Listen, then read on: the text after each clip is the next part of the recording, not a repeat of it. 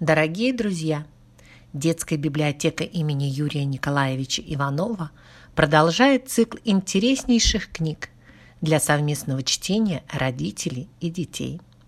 Предлагаем вам познакомиться с неповторимыми детскими сказками Софьи Леонидовны Прокофьевой.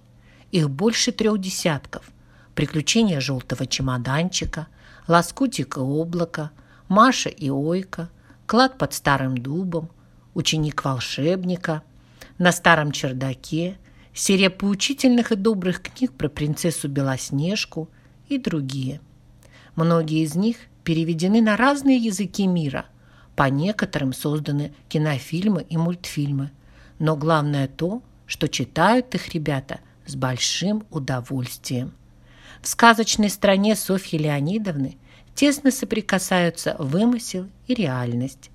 Часто ее герои – это наши современники, с которыми происходят фантастические события.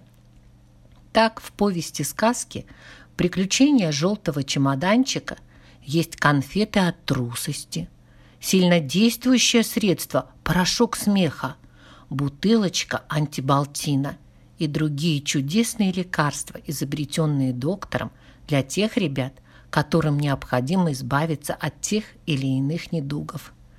Но происходит непредвиденное.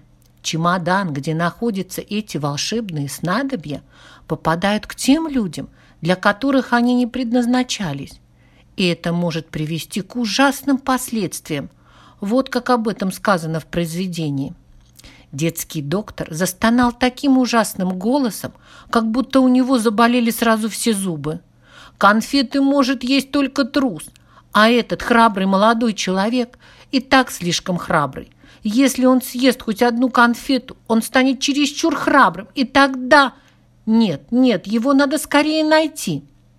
А нужны эти лекарства были девочке Томе, которая никогда не улыбалась, и мальчику Пете, боявшемуся даже пить вкусную газировку, потому что она шипит. Но узнав о беде, которую могут причинить эти средства, дети спешат на помощь, забыв о страхе и грусти. Это веселая и добрая книга о дружбе, смелости, упорстве и о том, что лекарство не самое эффективное средство излечения сложных недугов, а еще о том, какую роль играет справедливая драка в нормальном развитии мальчишки. И оказывается, когда ты занят каким-то важным и нужным делом, тебе некогда бояться и грустить. Именно через сказку, фантазию, игру лежит прямая дорога к сердцу ребенка. В ее произведениях совершаются самые невероятные чудеса. Мудро и ненавязчиво утверждаются вечные истины, без которых нельзя прожить человеку. Знаете ли вы, что происходит, когда кто-то ссорится с мамой? В книге «Не буду просить прощения» так об этом написано. Слушайте, экстренное сообщение. Человек поссорился с мамой. Человек поссорился с мамой. Эта беда случилась в нашем городе. И теперь в наш город пришли великие холода. Граждане, берегите носы, уши и пальцы – Плотнее закрывайте двери и форточки. Внимание, внимание! В наш город пришли великие холода. Вася не знал, что в его город пришли великие холода. Снег все шел и шел. Откуда только его набралось так много на небе? Это очень стыдно. Прощения просить, думал Вася. Ни за что не буду. Лучше домой не вернусь. Но ведь человек не может жить без мамы. «Подумаешь», – проворчал Вася, «а я себе, может, другую маму найду, еще получше». Но найти другую маму оказалось не так просто, как думал мальчик. Он остается совершенно один, и все мамы, которые встречаются ему на пути, не могли сравниться с его родной любимой мамочкой. Ребенок на протяжении всего путешествия осознает неблаговидность своего поступка – и понимает, что прощение нужно прежде всего ему самому.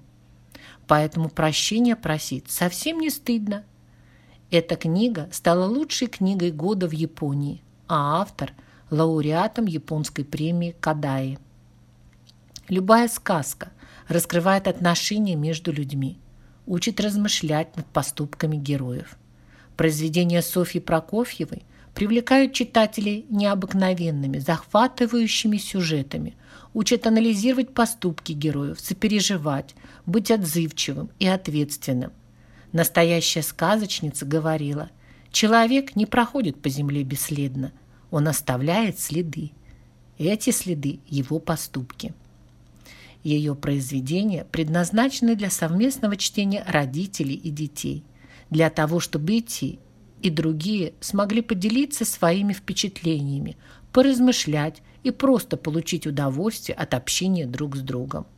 С произведениями Софьи Леонидовны Прокофьевой вы можете познакомиться в нашей детской библиотеке имени Юрия Николаевича Иванова.